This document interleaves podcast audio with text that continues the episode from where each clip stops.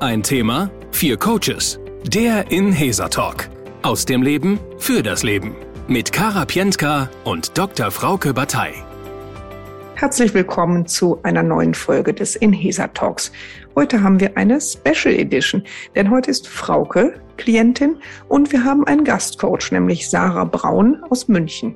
Frauke hat gerade ein sehr herausforderndes Thema. Sie ist junge Hundebabybesitzerin und wie auch, glaube ich, bei Menschenbabys ist das eine sehr ambivalente Erfahrung. Einerseits ist man unglaublich freudig, dass so ein kleines Wesen ins Leben gekommen ist. Aber es gibt auch einen großen Part an Anstrengung, an Stress, an Unsicherheiten, weil dieses kleine Geschöpf einen natürlich auch sehr, sehr fordert und sehr viel Fremdbestimmung von einem abverlangt. Deshalb sucht sie jetzt mal die Reflexion des Inhesa Talks auf und challenged uns mal. Und die Frage wird dann sein, wie kann sie vielleicht trotz allen Anstrengungen, trotz allen Schlaflosigkeiten und auch hin und her gerissen sein zwischen Erziehungsfragen und Tipps, ungefragten Tipps von anderen Gassigängern, wie kann sie gut für sich sorgen, um dann auch in ihrer Kraft zu bleiben. Im Folgenden möchte ich erstmal hören, wie sie selbst das Thema beschreibt. Worum geht's? Was ist das Thema? Ja, ich möchte das Thema einbringen. Äh, seit sieben Wochen begleitet mich und uns ein kleines neues Wesen, mhm. äh, ein kleiner Welpe. Mhm. Und äh, das hat doch, ich hatte so eine Vorstellung, wie die Zeit sein könnte. Mhm. Und Vorstellung und Realität klaffen doch weit auseinander. Ah, erzähl. Wie genau. war die Vorstellung? Wie ist die Realität? Also die Vorstellung war, äh, ich bekomme den Hund, den ich schon seit elf Jahren habe, nochmal in klein. Und ich erlebe nochmal die gleiche Zeit mit dem neuen, mit dem anderen Hund wie, wie schon mit dem älteren Hund. Okay, also du hast eigentlich, hast eigentlich gedacht, du kriegst einen alten, ruhigen Hund als Welpe. Genau. einen okay. alten, ruhigen Hund und das, wo ich mich, wenn maximal noch daran erinnern kann, wie die Welpenzeit mit ihm war. Und die war, wenn ich zurückdenke, wunderschön. Rosarot. Ja, okay. Und was erlebst du mit dem Kleinen jetzt? Mit dem Kleinen erlebe ich echt eine Herausforderung, weil der Kleine ist total anders als der andere, mhm. obwohl es fast eine ähnliche Rasse ist. Mhm. Und es ist wirklich herausfordernd. Also für mhm. mich ist es wirklich herausfordernd, Beruf und Welpenerziehung auf eine Schiene zu bringen, irgendwie zu integrieren, irgendwie dann noch zu mir selber zu kommen und ich habe momentan das Gefühl, ich, ich, ich funktioniere nur noch und ich bin nur noch im Dienst. Mhm. Aber ja, also mhm. so hatte ich mir das nicht ganz mhm. vorgestellt. Okay. Kannst du mir mal so ein paar Beispiele geben von Situationen, wo du dich sehr herausgefordert fühlst? Einfach, dass man sich das mal so vorstellen kann? Ja, also wir haben jetzt zum Glück die Stubenreinheit erreicht, zumindest so zu 90 bis 95 Prozent. Aber so in der Zeit vorher, da war das wirklich so, ja, überhaupt mal den Hund kennenzulernen, das Wesen kennenzulernen, die eigenen Erwartungen äh, zurückzuschrauben oder einfach mal zu, zu löchen und einfach mal zu sagen, ja, okay, äh, das, das äh, ist mit meinen Erwartungen kann ich einfach knicken.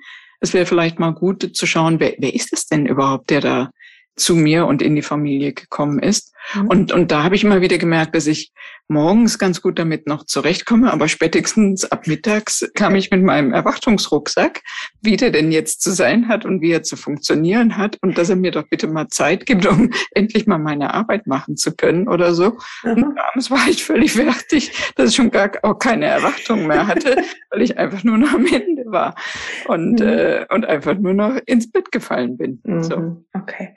Also äh, du wirst viel mehr von äh, den Bedürfnissen des Hundes, äh, sage ich mal, in Anspruch genommen, als du das vorher gedacht hast. Und diese Ansprüche sind die in Richtung, weiß ich nicht, dass er permanent spielen will mit dir oder dass er unruhig ist oder eben sagst, was, was ist denn? Total, das, klar, dass er Beschäftigung will, dass, äh, dass er, dass ich immer wieder mit ihm raus muss, weil, weil er noch nicht die Stubenreinheit hatte, aber auch äh, das draußen, dass ihm vieles äh, ja so neu ist und äh, er ständig was von, von der von der Straße aufhebt und im Maul hat, alles Mögliche, jeder Vogel. Also äh, der ist dabei, sein Geschäftchen zu machen, dann fliegt ein Blatt vorbei, weil gerade Wind ist. Äh, du, da, da vergisst er das, das Geschäftchen zu machen oder so. Oder wenn ich wie jetzt emotional spreche, dann wird er richtig aggressiv ja, und sagt, hey, ich bin der, der derjenige, der Aufmerksamkeit will. Wem schenkst du die? So. Ja, das heißt, er war im Hintergrund jetzt gerade zu hören und hat sich im wahrsten Sinne des Wortes zu Wort gemeldet. Hier wollte, genau. wollte einfach auch mal einen Beitrag leisten aus seiner Perspektive. Das ist ja auch äh, sehr, sehr schön. Jetzt weißt du ja, du kennst ja das Format, äh, dass wir hier zu vier uns Gedanken machen über dein Thema. Was wäre denn für dich ein, also eine gute inspirierende Hilfe oder Unterstützung? Was, äh, was würdest du gerne mitnehmen aus unserem Talk hier? Ich glaube, dass, dass ich mich immer wieder so an Punkte erinnern kann, wo ich dann auch runterfahren kann und sagen kann, ah, komm, hier sind wieder Erwartungen und Realität ist was anderes. Mhm. Äh, oder vielleicht auch so ein paar Tipps und Tricks, wie man doch eine gute Zeit dann ähm, da finden kann, mhm. äh, dass man sich später gerne an die Welpenzeit zurückerinnert. Ja, und wie, wie ich auch mehr Gelassenheit da vielleicht mhm. in das Ganze hineinbekomme und nicht schon morgens denk, aufstehe und beim Kaffee dann mir überlege, boah, wie strukturiere ich am besten irgendwie meinen Alltag, äh, um mhm. das zu schaffen. Mhm. Mhm. Okay. Ja, vielen Dank, liebe Frauke bin gespannt, wie die äh, Welpenkompetenz hier in unserer Runde ist. Das kann ich nämlich noch gar nicht beurteilen, weil wir haben heute unseren Gastcoach, nämlich äh, die Sarah Braun. Da freue ich mich ganz doll, dass wir in diesem Special es jetzt mal anders machen. Frauke ist als Gast da und wir sind in anderer Besetzung. Sarah Braun, Sarah Protempa und Jonathan Briefs als meine Kollegen. Und jetzt die vier Coaches. Ja, ich finde es sehr amüsant, ehrlich gesagt, weil ich das äh, aus meinem Umfeld mitbekomme bei äh, Freundinnen, bei meiner Schwester, äh, wenn sie Kinder bekommen haben, dass ja auch da eine Erwartungshaltung genauso wie bei Hunden ist, äh, wie ein Kind zu sein hat und es meistens eben anders kommt, als man denkt. Und man halt ein anderes Exemplar hat als vielleicht das erste oder zweite Kind und die Kinder halt sehr unterschiedlich sind und so sind eben auch Hunde. Äh, man kann es halt leider nicht planen und irgendwie hat es ja auch was Schönes, sonst wären wir ja alle gleich und ähm, dementsprechend glaube ich äh, einfach dem Blick dahin, ja, gelassener zu werden, dass es ja auch was Schönes hat, dass Hund eins und Hund zwei eben unterschiedlich sind und vielleicht sich ja auch eben bereichern, so wie es eben auch in der Familie, auch in der Partnerschaft ist, dass man da eben auch unterschiedlich sein darf. Man hätte natürlich den Hund eins auch klonen können. Ich meine, das geht ja heutzutage. Mit dem Schaf Dolly hat das ja alles angefangen. Die Frage ist, ob die Frauke dann zufriedener wäre, wenn sie jetzt einfach Hund eins zweimal hätte. Ich glaube eher nein. Das ist doch eine gute Antwort. Und ich habe mir gemerkt, den Begriff Erwartungsrucksack, der gefällt mir sehr gut, Erwartungsrucksack, weil es halt ein Rucksack ist, den man auf dem Rücken trägt und der Gewicht hat und dann wandert man, macht Spaziergänge, geht den Gipfel rauf und runter, erklimmt Pässe, geht auch manchmal an seine Grenzen, kommt vielleicht zur Schneegrenze und muss wieder zurück, ist erschöpft, kommt oben am Gipfelkreuz vielleicht auch an, genießt die Aussicht und ist froh, wenn man wieder vielleicht zu Hause ist, aber man ist auch stolz darauf, was man geschafft hat. Und ich könnte mir vorstellen, dass das auch grundsätzlich so ist, weil die Frauke hat ja eben geschildert, dass sie rückblickend eine sehr, wie soll ich sagen, also rosaroten Rückblick hat, was die Welpenzeit des Hund 1 angeht. Und das wird sicherlich mit Hund 2 auch so sein. Und ich kenne das auch von, von vielen Familien, die Kinder haben oder auch die auch Hunde haben oder in irgendeiner Weise Nachwuchs haben, dass die Zeit zwar wahnsinnig hart war, aber nichts im Vergleich dazu ist, was man als Belohnung oder als Freude oder als Geschenk von den Wesen bekommt, wenn sie dann mal aus der, aus der Zeit der Kindheit raus sind und zu eigenen Persönlichkeiten geworden sind. Also mir kam direkt so dieses Lied in den Kopf, Wouldn't it be nice? Dieses Wouldn't it be nice, wenn der Hund perfekt wäre, wenn der genauso wäre wie der alte Hund. Also diese ganzen Sachen, die man so in seinem Kopf hat, dieses perfekte Lied. Und das Interessante ist ja meistens im Leben, dass es nicht alles so perfekt ist, aber deswegen macht es es so perfekt. Weil man dann halt auch irgendwie so viele Stories hat zu erzählen, wie der Hund eigentlich ist und was er alles nicht macht. Und das macht es dann wiederum perfekt, wenn man halt eben später nach zehn Jahren nochmal draufschaut und eigentlich auch weiß, weil gerade wenn der Hund am Anfang nicht so perfekt ist, man es dann trotzdem schafft, dass er so die wichtigsten Sachen macht, dass er nur draußen pinkelt, dass er einfach nicht alles auf ist, dann kann man auch besonders stolz sein darauf. Und vielleicht ist es ja auch so im Leben, dass der erste Hund ähm, dich schon vorbereitet hat auf diesen zweiten Hund. Also, dass du jetzt quasi bereit bist für dieses Exemplar. Und jedes Mal, wenn dieser Hund besonders merkwürdig ist und besonders die Sache nicht so macht, dann denkst, oh, danke, dass ich jetzt nochmal diesen Hund auch mal erleben darf. So ein ganz anderes Exemplar. Und natürlich war auch mein Gedanke, schärft es auch so ein bisschen die Offenheit, wenn ähm, man andere Hunde beobachtet bei anderen Härchen. Und die sind total, also ganz kleine Welpen, die sich fuchsteufelswild verhalten, dann auch so eine ganz andere Offenheit da zeigen zu können. Dass man das quasi auch mal durchlebt hat. und schafft dann ja auch eine ganz andere Empathie mit den Hundebesitzern. Ich habe mir noch gemerkt, den Ausdruck nur noch im Dienst. 24 Stunden, sieben Tage die Woche nur noch im Dienst. So war das nicht geplant, denke ich mir. Also der Hund, Hund zwei sollte wahrscheinlich im Vergleich zu Hund eins Freizeitvergnügen, Entspannung, Hobby sein und nicht Dienst. Und jetzt ist Frauke nur noch im Dienst. Dienstmädchen, Dienstmarkt, Dienstherrin, wahrscheinlich nicht, aber vielleicht Dienstfrauchen. Und es wäre vielleicht eine Möglichkeit, nochmal darüber nachzudenken, was sich dahinter verbirgt, nur noch im Dienst. Ist es tatsächlich Dienst, den Frauke an Hund 2 ableistet? Ist das Dienst? Ist das nicht doch auch eine Investition? Ist es nicht auch eine Form von Glück, von Freizeitvergnügen, von Erziehung, von, ja, ich sage nochmal, Investition in die Zukunft, weil es ja letztendlich ein eine Übergangsphase ist in eine, also eine anstrengende Gegenwart in eine wunderbare Zukunft, die dann wieder zur Gegenwart wird. Und vielleicht ist es dann wirklich kein Dienst, auch kein Gottesdienst, sondern einfach ein Hundedienst mit einem guten Ergebnis und Ziel. Ich erinnere mich gerade an eine Welpenphase, die ich in meinem Leben hatte, die mich auch in Zustände gebracht hat, die ich von mir vorher nicht kannte, nämlich eben dieses Gefühl von absolutem Kontrollverlust.